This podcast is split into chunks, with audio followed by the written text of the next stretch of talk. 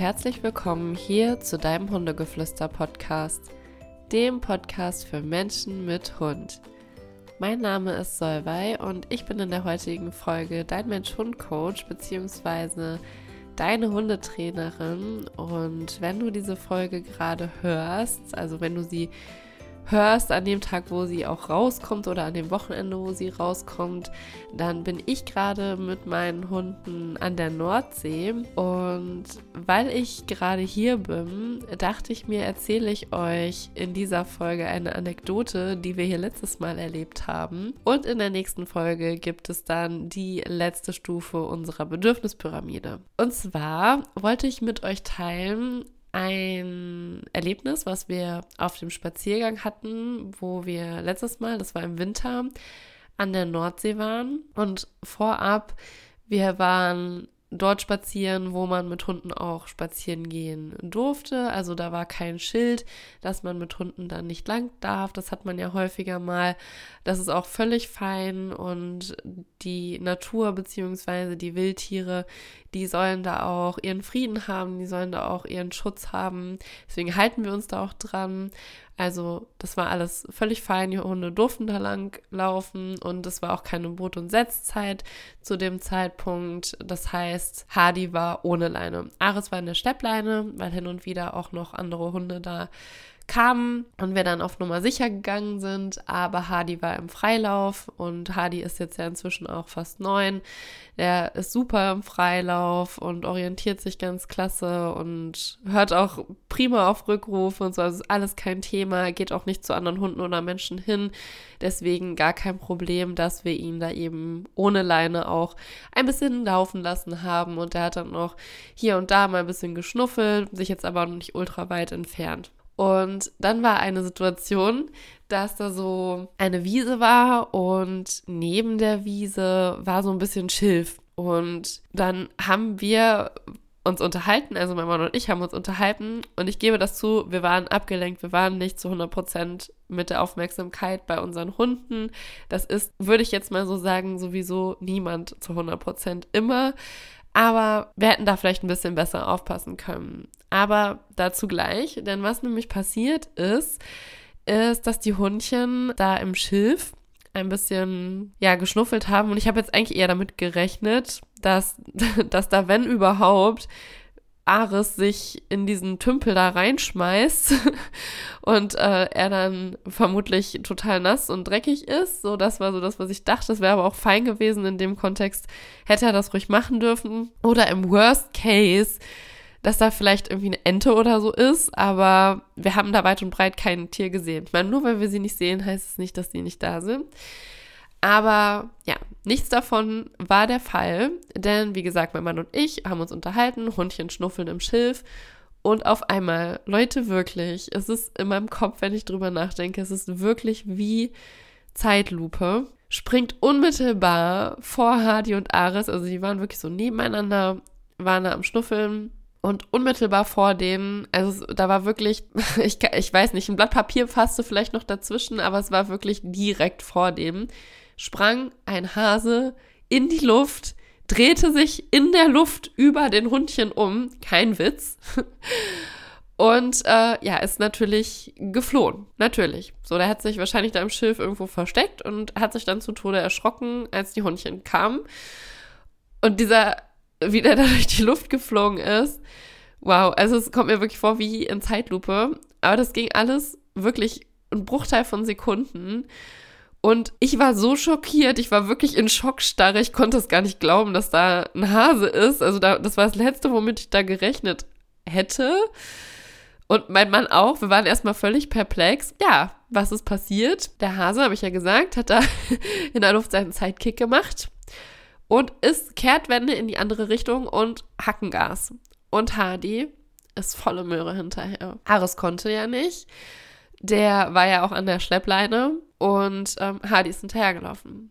Und ich muss wirklich sagen, ich habe einen Hund, der ist, wie gesagt, inzwischen neun Jahre alt. Wir hatten nie ein Thema damit, dass er wild hinterhergehetzt ist, dass er nicht mehr abrufbar war, dass er im Wald verschwunden ist und wir da irgendwo alleine standen. Also wirklich dieses Thema Jagdverhalten oder eben, ja, dass es ein Thema bei uns ist, wo wir ja, ihm da nicht ganz in, in, Anführungsstrichen vertrauen können. Das hatten wir einfach gar nicht bei Harley. Und er ist dann wirklich einfach diesem Hasen hinterhergelaufen. Und das kannten wir von ihm so nicht. Und wir waren erstmal völlig schockiert. Also Aris hat dann gemerkt, er kommt eh nicht hinterher, ist dann zu uns, hat sich dann auch irgendwo bei uns abgesetzt. Ehrlich gesagt, ich weiß es nicht mehr genau, weil ich völlig konsterniert hinter Hardy hergeguckt habe, bis es bei mir dann mal geschaltet hat und ich dann angefangen habe, ihn zurückzurufen. Ich hatte echt so ein bisschen Bammel, weil da waren auch andere Leute. Da waren andere Leute auch mit Hunden und das ist einfach nicht cool, wenn da so ein Hund out of order dann da ähm, langhetzt. Und natürlich auch für die anderen Hunde nicht cool. So kann ja sein, dass, dass sie sich dann anschließen. Und ähm, da war eben auch ein, ein Stacheldrahtzaun und der Hase ist halt volle Luzi auf diesen Zaun zu. Und ich hatte wirklich Angst, dass mein Hund da volle Möhre reinrennt und sich verfängt. Also ich dann angefangen, als Hardy nämlich schon dem Hasen hinterhergelaufen ist und ich das so realisiert habe, was da gerade passiert ist, ihn zurückzurufen. Und ich muss wirklich sagen, er ist tatsächlich zurückgekommen. Ja, und auch wenn das jetzt so sich anhört, als wäre mein Hund jetzt Ewigkeiten unterwegs gewesen, das waren wirklich nur ein paar Sekunden, die er da dem Hasen hinterhergerannt ist, bis ich eben dann auch mal geschaltet habe und dann eben auch mit dem Rückruf angefangen habe. Aber er war eben schon in der Hast drin. Er ist eben schon dem Tier hinterhergelaufen und was ich auf jeden Fall gerne mit euch teilen wollte. Und zwar, ich gebe das zu, nicht nur bei meinem Hund, der da sein Jagderlebnis hatte, hat da Adrenalin reingekickt, sondern auch bei mir, denn ich habe ihn danach einfach an die Leine genommen und dann kommt dann dieses typische, so, hey, du bleibst jetzt erstmal hier. Ich meine, für den Hund war das Thema jetzt eh gegessen. So, das Jagen ist selbstbelohnendes Verhalten. Der hatte seinen Spaß. Das Thema war durch und es hätte hier überhaupt nichts gebracht, ihn jetzt hier im Nachhinein zu bestrafen. Ich habe einfach auch nicht richtig aufgepasst, mein Mann genauso wenig. Wir haben null damit gerechnet, dass da ein Hase rausspringt. Ja, und auch wenn es jetzt so wirkt, als wäre das für mich so eine locker flockige Geschichte, weil ich da jetzt auch so ein bisschen hier mit Humor an die Geschichte drangehe.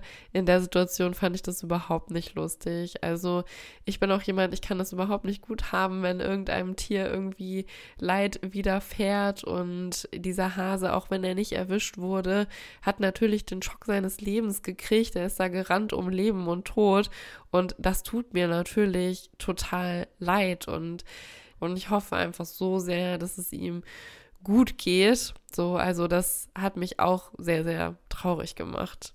Ja, das war halt einfach doof gelaufen, aber trotzdem macht das was mit einem. Und trotzdem ist man dann erstmal so, oh Gott, oh Gott, was ist hier gerade passiert? Man merkt, man ist dann auch so ein bisschen aufgeregt und irgendwo ja auch so ein bisschen enttäuscht, weil der Hund ist ja erstmal weggelaufen. Das ist ja nun mal Phase oder Fakt. Der Hund ist erstmal weg gewesen. Der ist erstmal dem Hasen hinterhergelaufen. Und was mir dann aber relativ schnell klar geworden ist, als ich Hardy an der Leine hatte, ich dann irgendwann zu meinem Mann gesagt, so, stopp, bleib mal kurz stehen. Ich so, wir haben jetzt hier zwei Optionen.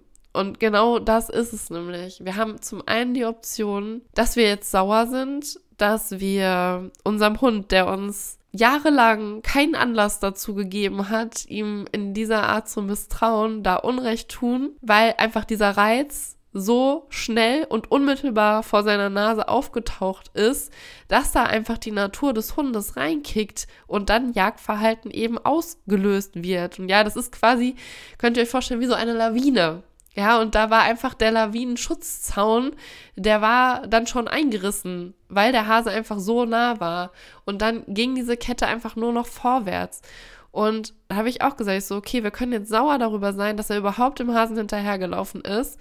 Wir haben aber auch nicht eingegriffen, wir haben viel zu spät eingegriffen und es ging auch in einem Bruchteil von einer Sekunde so schnell, dass es auch ziemlich unwahrscheinlich gewesen wäre, da überhaupt noch rechtzeitig eingreifen zu können. Ich so, was aber eigentlich viel krasser ist, ist, dass er zurückgekommen ist. Eigentlich ist es so krass, wenn man sich überlegt, dass der Hund zurückgekommen ist.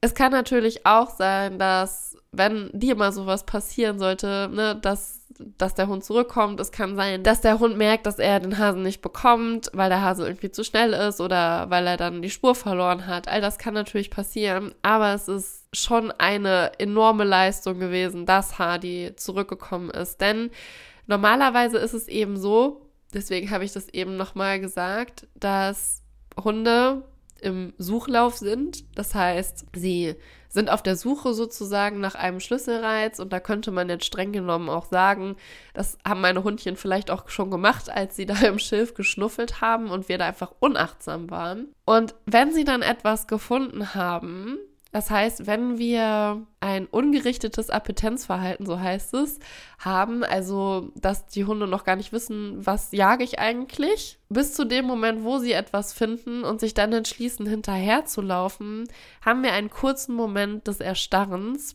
Und das ist dann sozusagen die Phase der Hinorientierung, beziehungsweise eben den Impuls. Ja, Impuls kennt ihr auch von Impulskontrolle. Und das ist normalerweise, sagen wir es mal so, der letzte Moment, wo wir, wenn wir zum Beispiel auch ein Jagdkontrolltraining machen, sagen, das ist die Stelle, wo wir noch eingreifen können, wo der Hund uns noch wahrnehmen kann. Ist das nicht der Fall, so wie es bei mir gewesen ist, dass der Hund schon dem Hasen hinterherläuft, also wir im gerichteten Appetenzverhalten sind, dann ist das sehr, sehr schwierig. Denn aufgrund der Hormone zum Beispiel, die auch tätig sind in diesem Prozedere, kann der Hund gar nicht mehr darüber nachdenken. Also hier handelt er seinen emotionalen Reflexen nach, eben seiner Natur nach und ist sozusagen wie in einem Tunnel.